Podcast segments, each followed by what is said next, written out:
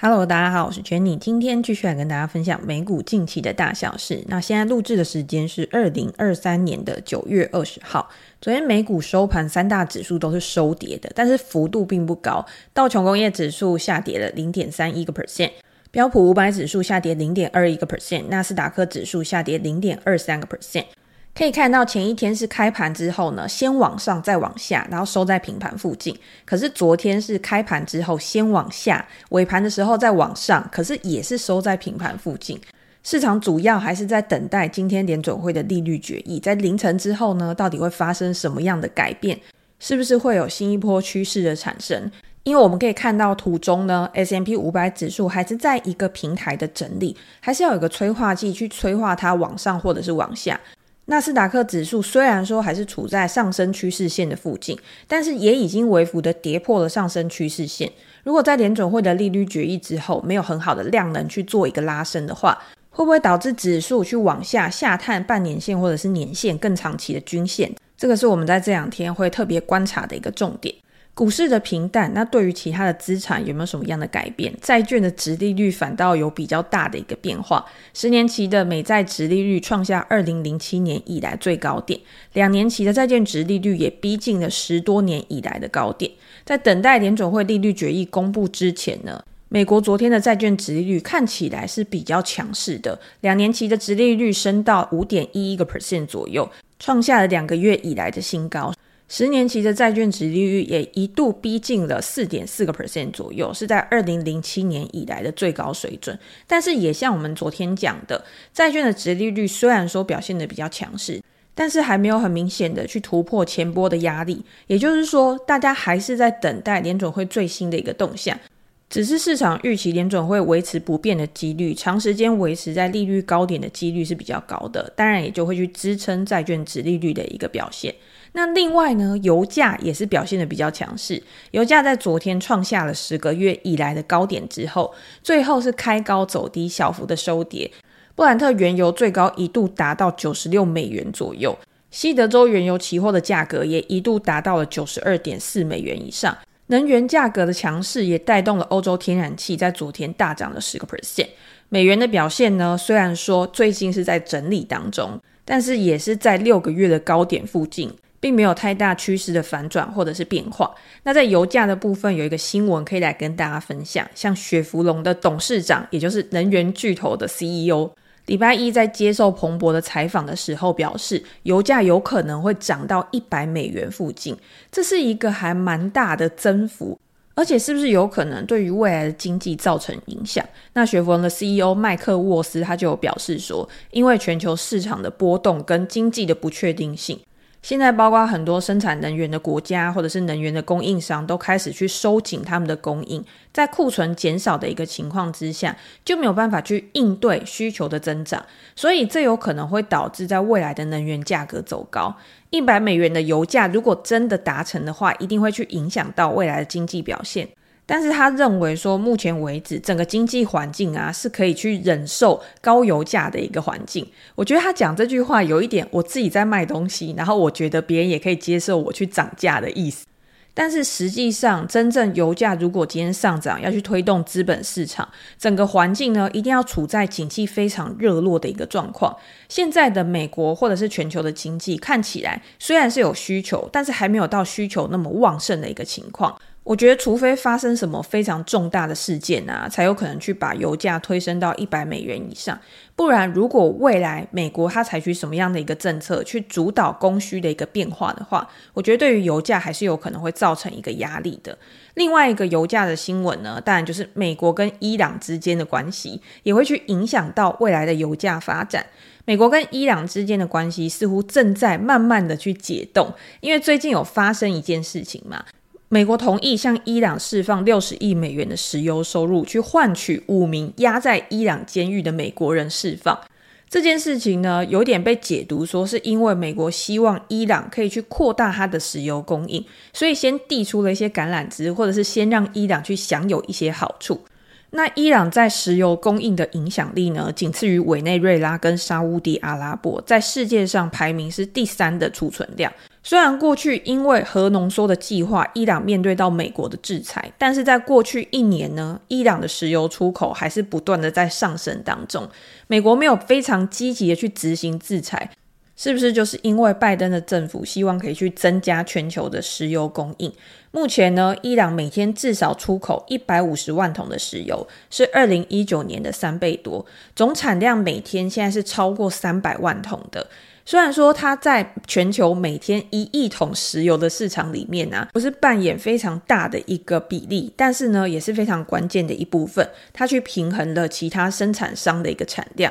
所以未来呢，油价还是会受到政策的影响，或者是供需的变化去做一个拉扯，看看可不可以让它维持在一个比较冷静、比较平衡的一个价格。好，那昨天还有另外一个重要的总体经济数据，顺着前一天我们在讲说建筑商的信心下滑，昨天公布的新屋开工数据跟建筑许可数据也是有一点点分歧，代表不一样的意义。昨天新屋开工数据是暴跌的，上个月的新屋开工量下滑了十一点三个 percent，这个数字是二零二零年六月以来的最低水准。但是建筑许可则是成长了六点九个 percent，是二零二零年十月以来的最高表现。那为什么会有这样子的一个情况呢？我们可以看到，美国的利率现在已经到了七点多个 percent 以上了。在高利率的环境之下，一定会去压抑想要买房的意愿，所以我们也可以看到，在过去呢，房贷的利率跟新屋开工的一个趋势都是呈现反向的一个关系，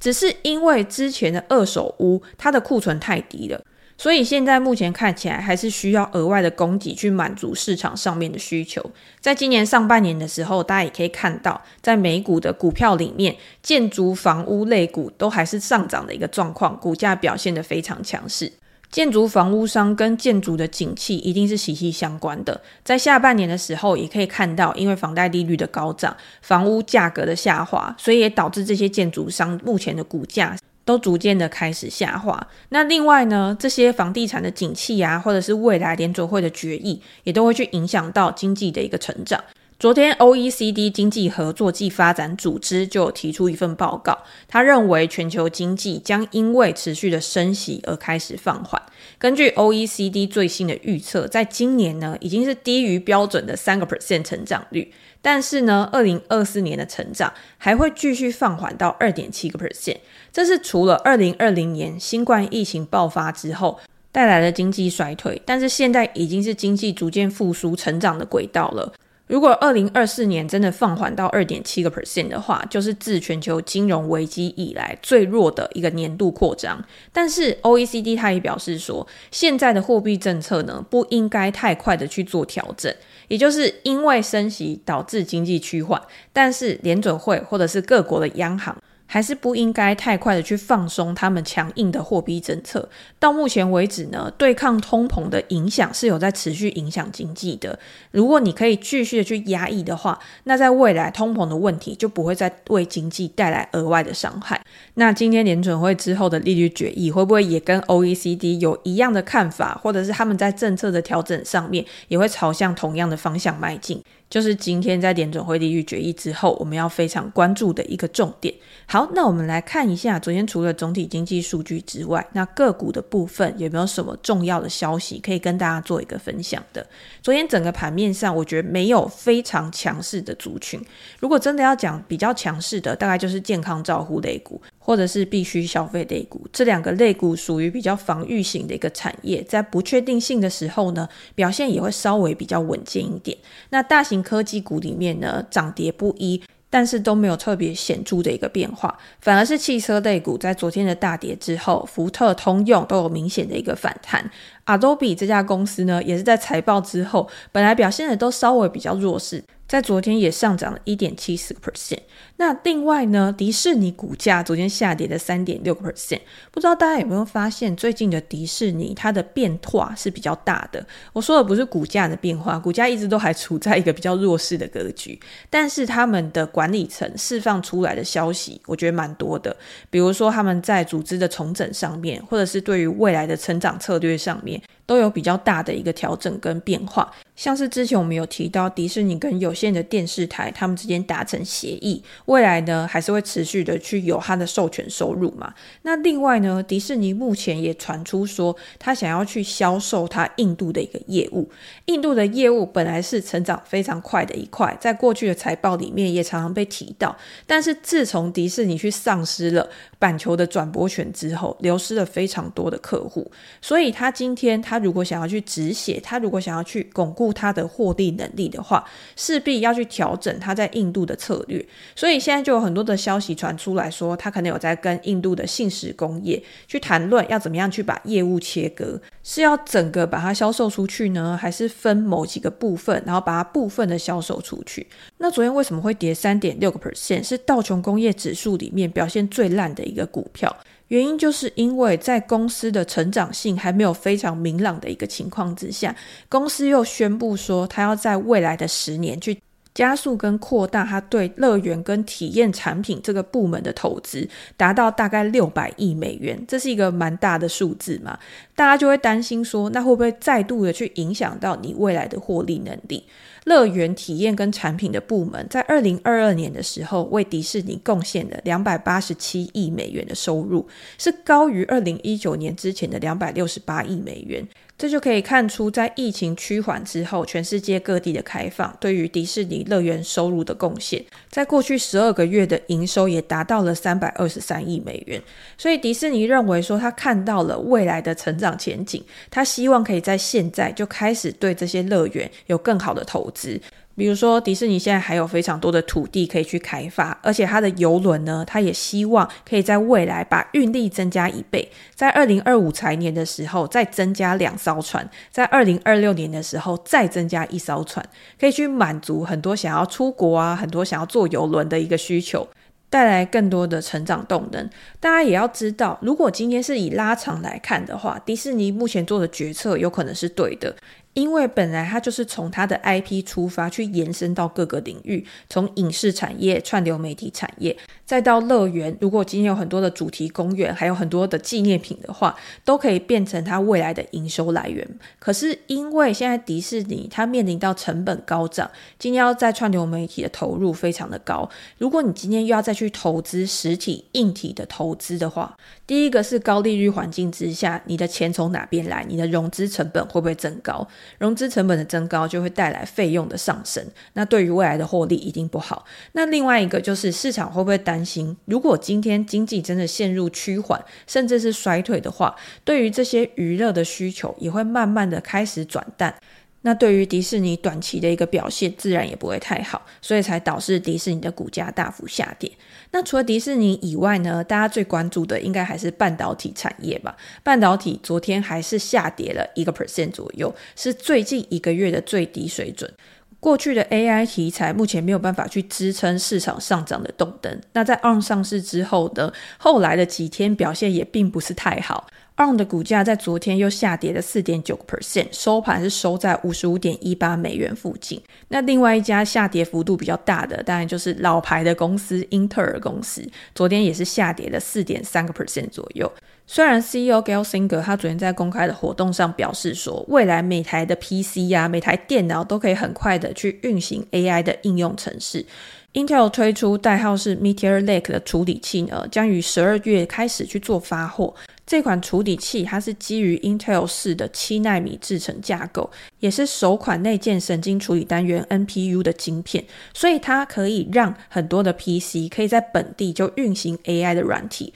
像过去像 Dell、像惠普，他们都有表示说，希望可以有 AI 功能的笔记型电脑，而且这些电脑将会在二零二四年的时候推出。Intel 希望可以在未来呢，帮助这些电脑公司开阔他们的市场，也可以帮助他们去实现这样子的一个目标。未来采用 Meteor Lake 晶片的笔记型电脑，可以直接在电脑上就运行生成式 AI 的聊天机器人，并不需要再透过云端的资料中心去获取算力。所以今天呢，除了快速以外，它也可以打造一个更安全的运作环境。那既然如此，为什么 Intel 的股价还会大跌呢？主要还是因为 Intel 它的 CFO 首席的财务官告诉投资者说。他们认为，数据中心的处理器在库存消化的部分，可能需要比 PC 的处理器更长的时间。他们发现数据中心业务的复苏比他们预期的还要慢，在第三季的时候还是持续的去做库存消化，可能要在第四季的时候才可以看到好转。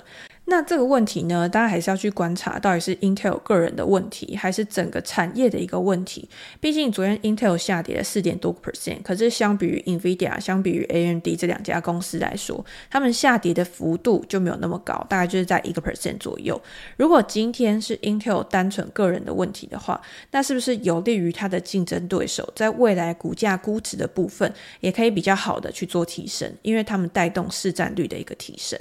好，讲完了现在大家比较熟悉的股票之后，最后来跟大家分享一个昨天也是非常重要的 IPO 上市公司，就是 Instacart。Instacart 这家公司大家可能比较不熟悉，但是它其实就跟我们比较熟悉的 Uber Eats 啊、DoorDash 啊，其实是一样的公司，都是做杂货食品的配送业务。在之前也是市场非常关注的 IPO 案，但是大家也知道，二零二三年的 IPO 是非常清淡的，所以它的估值呢，也从二零二零、二零二一年大幅的下滑，直到今年 On 的一个上市，又重新掀起了大家对于 IPO 的关注。在昨天，Instacart 终于上市，它的股票。代号是 CART，它的股价在昨天一度上涨了四十三个 percent，收盘的时候上涨十三个 percent，估值大概是一百一十二亿美元左右。相比于 ARM 当然是规模比较小的，但是热度有起来，大家是有兴趣的，这个是毋庸置疑的。因为在它之前的定价的时候，它后来真的上市，它是也是把这个价格定在它预期的上限，以每股三十美元的价格出售两千两百万股的股票，募集到大概六点六亿美元。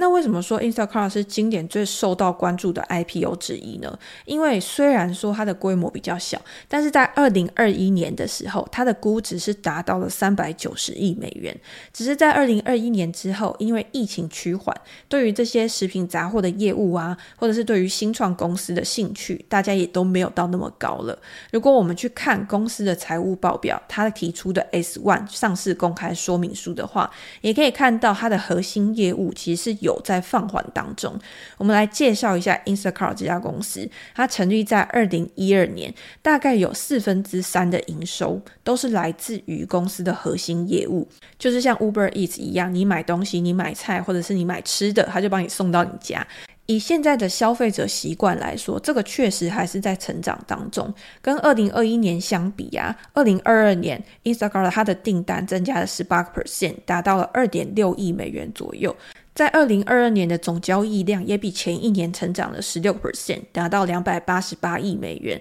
交易的收入从二零二一年的十二点三亿美元激增四十四个 percent 到十八亿美元。这看起来数字都是非常漂亮的。可是问题就是出在二零二三年，二零二三年的成长跟二零二二年的成长其实是比较一致的。如果今天对于这些新创公司来说没有大幅度的成长，其实就是一种衰退。对于他们股价估值就是大幅的折扣，所以在疫情之后，核心业务的放缓也让管理层一直在寻找说有没有什么新的赚钱方式。所以他们现在有一个另外成长比较快速的，就是他们的广告收入。目前的广告收入占公司的总营收大概是三分之一左右，就是由零售商去付费，向客户去展示广告。